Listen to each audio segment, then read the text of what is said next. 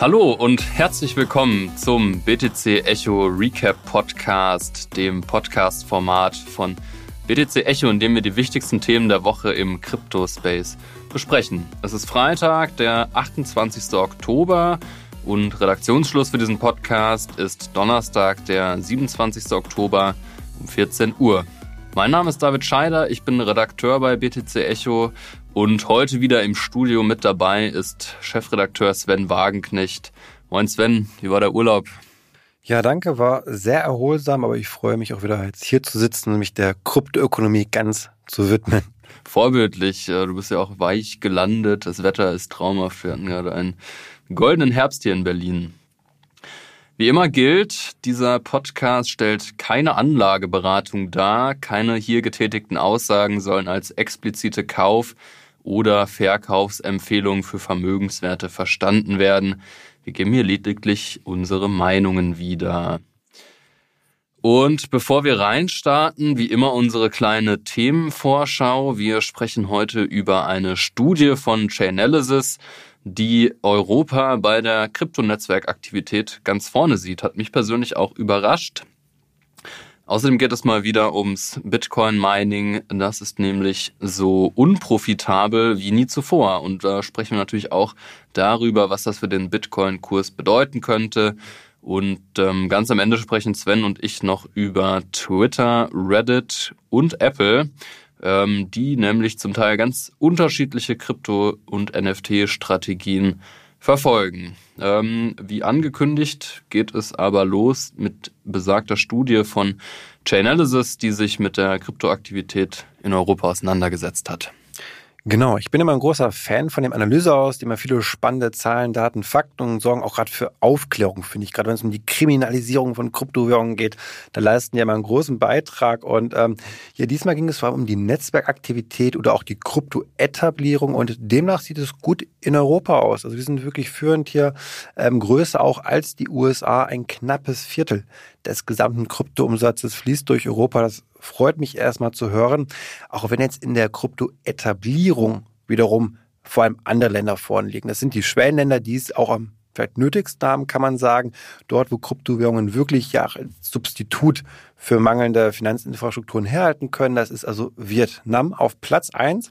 Und wenn wir dann mal nach Westeuropa schauen, wann kommen wir?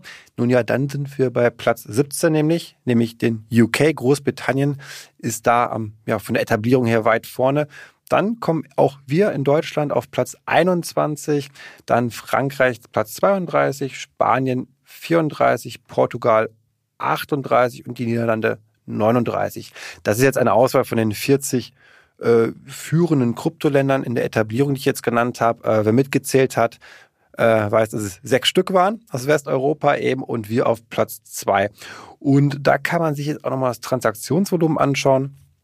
In Deutschland besonders stark gestiegen, um knapp 50 Prozent zwischen ja, letztem Jahr Sommer und diesjährigen Sommer, also Juni 2022 war ja der Schlussstrich. Und das sind im Gegenwert 200 Milliarden US-Dollar gewesen, die also hier wirklich ja in Deutschland an Transaktionsvolumen bei Kryptowährungen ja, verursacht worden sind. Und auch da aber gibt es jemanden, der besser da steht als Deutschland. Und das ist wieder UK mit äh, ungefähr knapp 240 Milliarden US-Dollar. Also man sieht, die sind wirklich einfach führend in Europa. Also auch wenn wir zwar die größte Volkswirtschaft Europas sind in Deutschland, im Kryptobereich ist UK wirklich ein Schwergewicht. Und das Spannende daran finde ich, es ist ja auch ein Sonderfall. Also es ist ja nicht mehr EU eben. Nach dem Brexit kochen sie ihre eigene Suppe dort auf der Insel. Und ähm, das ist natürlich auch eine gigantische Chance, weil wenn wir jetzt Richtung Überregulierung vielleicht auch Thema Mika ähm, ähm, gehen, dann kann sich natürlich die UK hier wirklich nochmal als Kryptostandort in Europa stark positionieren. Es ist ja auch an sich der größte Finanzplatz, muss man dazu sagen. Das ist ja nicht Frankreich oder Paris, sondern eigentlich ist das London. London ist der wichtigste Finanzplatz und ähm, der musste natürlich trotzdem stark leiden in letzter Zeit, eben durch den Brexit, dass viele Banker eben dann nach Frankfurt oder Paris gezogen sind oder Amsterdam. Amsterdam ist ja ganz stark gekommen gerade auch. Und ähm, das ist vielleicht aber eine Chance hier wirklich, wenn man ja, eine progressive, kryptofreundliche Regulierung macht, ähm, sich ganz stark zu positionieren. Und Die Frage ist jetzt hier natürlich mit dem neuen Premierminister, den wir haben. Also Liz Truss, die ja eben nicht mehr da ist, die war ja schon super kryptofreundlich, sehr liberal eingestellt, also sehr gut. Ähm, der neue Rishi Sunak soll ebenfalls ein Kryptofreund sein. Der Ex-Goldman Sachs Banker ist auf jeden Fall schon mal wirtschaftsliberal. Das können wir, glaube ich, schon mal an der Stelle sagen. Ähm, was ja für die Kryptoökonomie nicht verkehrt ist, sage ich jetzt mal. Und er selbst hat ja auch schon gesagt, äh, Kryptowährungen zu besitzen, NFTs, Board Apes, also wer das tut, der ist schon mal, glaube ich, nicht ganz abgeneigt oder der will zumindest nicht Kryptowährungen verbieten. Ja, zumindest ist er interessiert, wie es scheint. Also anders als Olaf Scholz vielleicht, mhm. ne, der ja mhm. Kryptowährungen ganz ne? doof findet und niemals etwas besitzen naja. würde, finde ich schon sehr konträr dazu, sehr diametral. Und das, das freut mich erstmal zu hören, zumal es eben auch Druck ausübt auf uns. Denn wenn wir jetzt meinen, wir übertreiben jetzt so ein bisschen mit der Regulierung und UK zeigt sich als, sag ich mal, Kryptofreund, nun ja, dann ist das wettbewerbsschädigend für die EU. Dann werden wir eher dazu angehalten, nicht überreagieren. Also das können sehr positive Impulse für die Kryptoökonomie sein hier in Europa. Und daher ja, bin ich mal gespannt, was der neue Premierminister in den UK so alles dazu sagen wird. Ich würde aber auch sagen, jetzt reden wir mal über Mining, ja, eines deiner Lieblingsthemen, David, kann man sagen. Und es ist immer wieder spannend, was hier passiert an neuen Updates auch. Und die Branche, ja, die ist ziemlich unter Druck oder die steht unter Druck, besser gesagt. Ja, die steht sogar so sehr unter Druck, wie sie noch nie unter Druck gestanden hat. Ähm, das kann man nicht nur am Gefühl festmachen, Bitcoin-Kurs ähm, fällt oder stagniert, Strompreise werden teurer. Also das kann man tatsächlich in Zahlen festmachen. Und ähm, ja, so eine entscheidende Größe dafür ist eben der sogenannte Hash Price. Das ist so eine Metrik, die im Prinzip misst, wie profitabel Mining ist. Ähm, soll heißen, man schaut sich da eben an, wie viele Bitcoins man pro Hash, also in dem Fall glaube ich Exa-Hash pro Sekunde meinen kann. Und das sind aktuell 3,5 BTC. Zum Vergleich, vor einem Jahr lag dieser Hashprice noch bei 6,7 soll heißen, innerhalb von einem Jahr ist Bitcoin bzw. Bitcoin-Mining einfach mal halb so profitabel nur noch wie vor einem Jahr. Ähm, das ist so eine ziemlich toxische Umgebung, in der sich Miner gerade befinden. Ich habe es ja schon angedeutet, es liegt ansteigender Hashrate. Ähm, die Difficulty geht seit Juli eigentlich jede zwei Wochen nach oben. Die wird ja alle 2016 Blöcke angepasst, also ungefähr alle zwei Wochen mit der Difficulty-Anpassung will man eben sicherstellen, dass da alle zehn Minuten Block gefunden wird. Ähm, wenn innerhalb von zwei Wochen ganz viel neue Hashrate ins Netzwerk kommt, dann wird halt im Schnitt ähm, schneller als alle zehn Minuten Block gefunden, dann passt die sich an.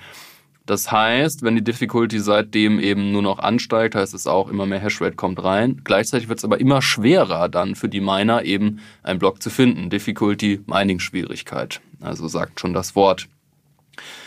Und da fragt man sich, ja, so ein paar Dinge habe ich mich da gefragt. Ähm, man fragt sich A, woran das liegt, weil man würde ja denken, irgendwie muss sich der Markt in so einem Gleichgewicht einpendeln, das wäre ja nur logisch, ähm, dass auch meiner pleite gehen, dass sie sich das gar nicht mehr leisten können. Ähm, da würde man denken, naja, irgendwie geht's dann wieder runter und dann pendelt sich das ein und die Großen überleben, aber es scheinen irgendwie alle noch so halbwegs konkurrenzfähig zu sein, zumindest diejenigen, die halt noch ja so die neuesten ASIC-Miner haben, ähm, die neuen beispielsweise von Endminer, ich glaube das Endminer S19J, das sind so die Top-Notch-Miner, die haben halt eine, eine ziemlich gute Effizienz. Das heißt, mit möglichst wenig Energieeinsatz von Strom kommen möglichst viele Bitcoin raus. Das definiert so ein bisschen die Effizienz. Und diejenigen, die halt eben gute Geräte da im Lager haben, die können schon auch noch profitabel meinen.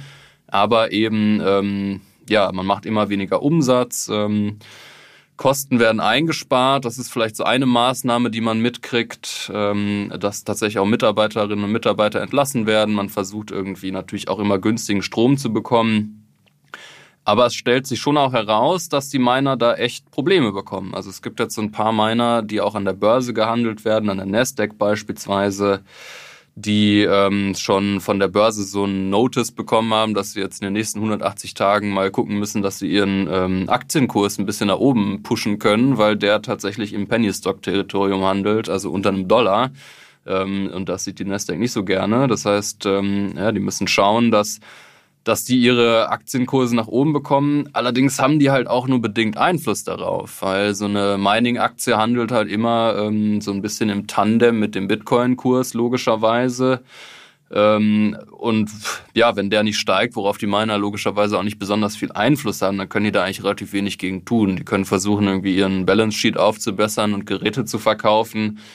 Aber irgendwann sind die Geräte weg und dann war es das auch. Und das ist natürlich auch kein nachhaltiges Geschäftsmodell. Das heißt, es wird schon interessant sein, das zu beobachten, wie das weitergeht. Ähm, und für den Bitcoin-Kurs, ja, lassen sich da auch so ein paar Schlüsse draus ziehen. Ähm, zum einen brauchen Miner natürlich auch einen Dollar-Cashflow logischerweise, was bedeutet, dass sie immer mehr Bitcoin verkaufen müssen, um ihre Kosten zu decken. Das wiederum ähm, hat natürlich auch einen Preisdruck auf den Markt. Die werden nicht mehr gehoddelt, sondern eben eher verkauft. Und dann gibt es eben so ein paar Miner wie beispielsweise Core Scientific, die ähm, im Juli tatsächlich auch mehr Bitcoin verkauft haben, als sie gemeint haben. Also da wird dann netto mehr auf den Markt gestoßen als äh, runtergenommen. Logischerweise äh, tut das dem Bitcoin-Kurs auch nicht gut. Ja, long story short, ich glaube, wir sind einfach so in einem im Bärenmarkt, das ist klar, aber das sind auch, auch so Entwicklungen, die es so in vergangenen Bärenmärkten so nicht gab. Zumindest habe ich das auch nicht so in Erinnerung, dass da ähm, ja, dass da das große Minersterben irgendwie droht oder dass da wirklich so eine sehr komplexe Gemengelage eigentlich stattfindet und ich bin gespannt, wie wir dann am Ende rausgehen. Ähm, man kann eigentlich nur hoffen, dass es dann halt eben nicht zu so einer Zentralisierung oder Marktmacht führt, dass nur noch die großen Marathon, Mining und Co. und wie sie alle heißen, die haben kein Problem, auch nicht an der Börse, die performen eigentlich gerade sogar ganz gut. Ähm, aber man kann ja eben dann nur hoffen, dass da auch kleine Miner äh, es schaffen und dann auch ein bisschen für die Dezentralität sorgen. Ähm, und die Zuhörerinnen und Zuhörer würde vermutlich auch interessieren, warum denn die Miner eigentlich an die Börse gehen oder warum man jetzt als Investor, der sich für Bitcoin interessiert, nicht einfach Bitcoin kaufen sollte, sondern vielleicht auch Mining-Aktien. Und da bist du, glaube ich, auch ein Experte für.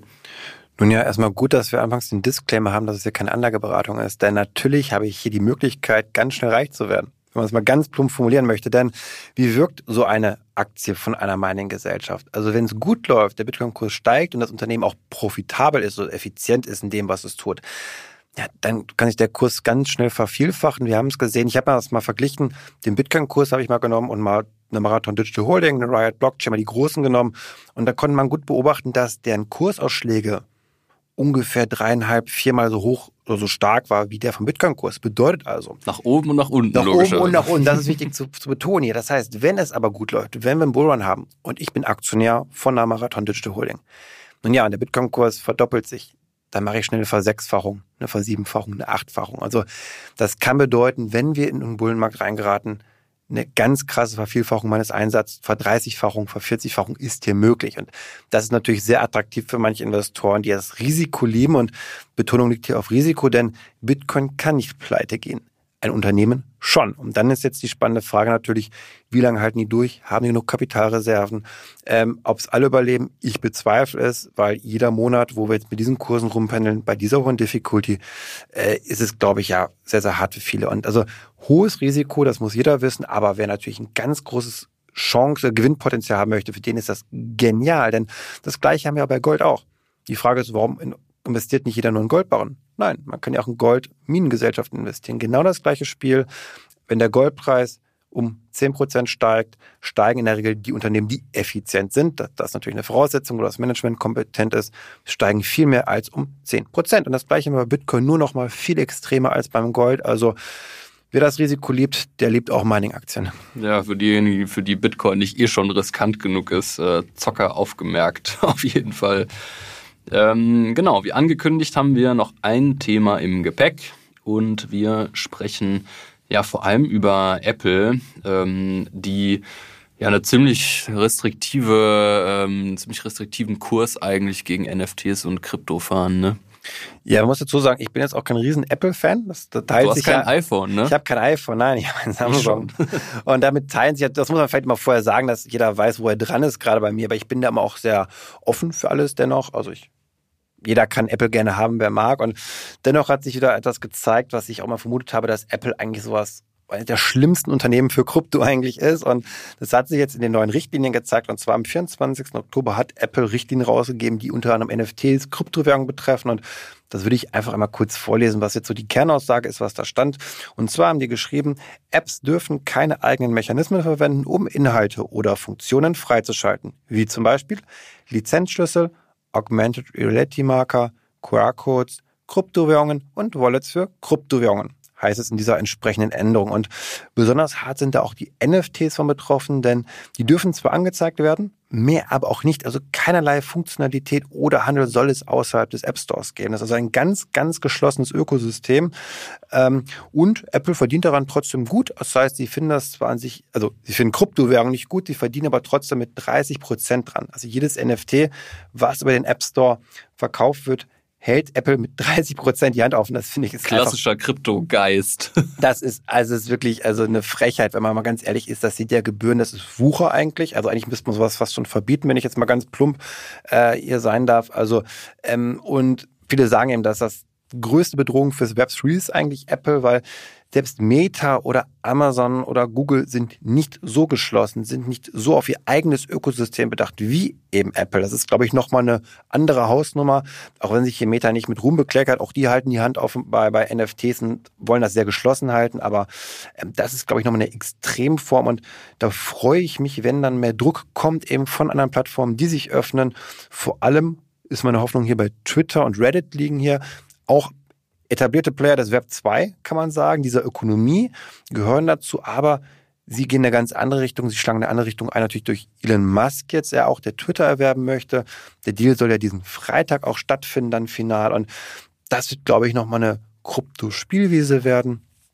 Ähm, als wirklich ganz klarer, offen, ein offeneres System zumindest. Auch bei Reddit sehen wir das, dass NFTs dort sehr gut ankommen, was mich super freut, trotz des schweren Marktumfeldes.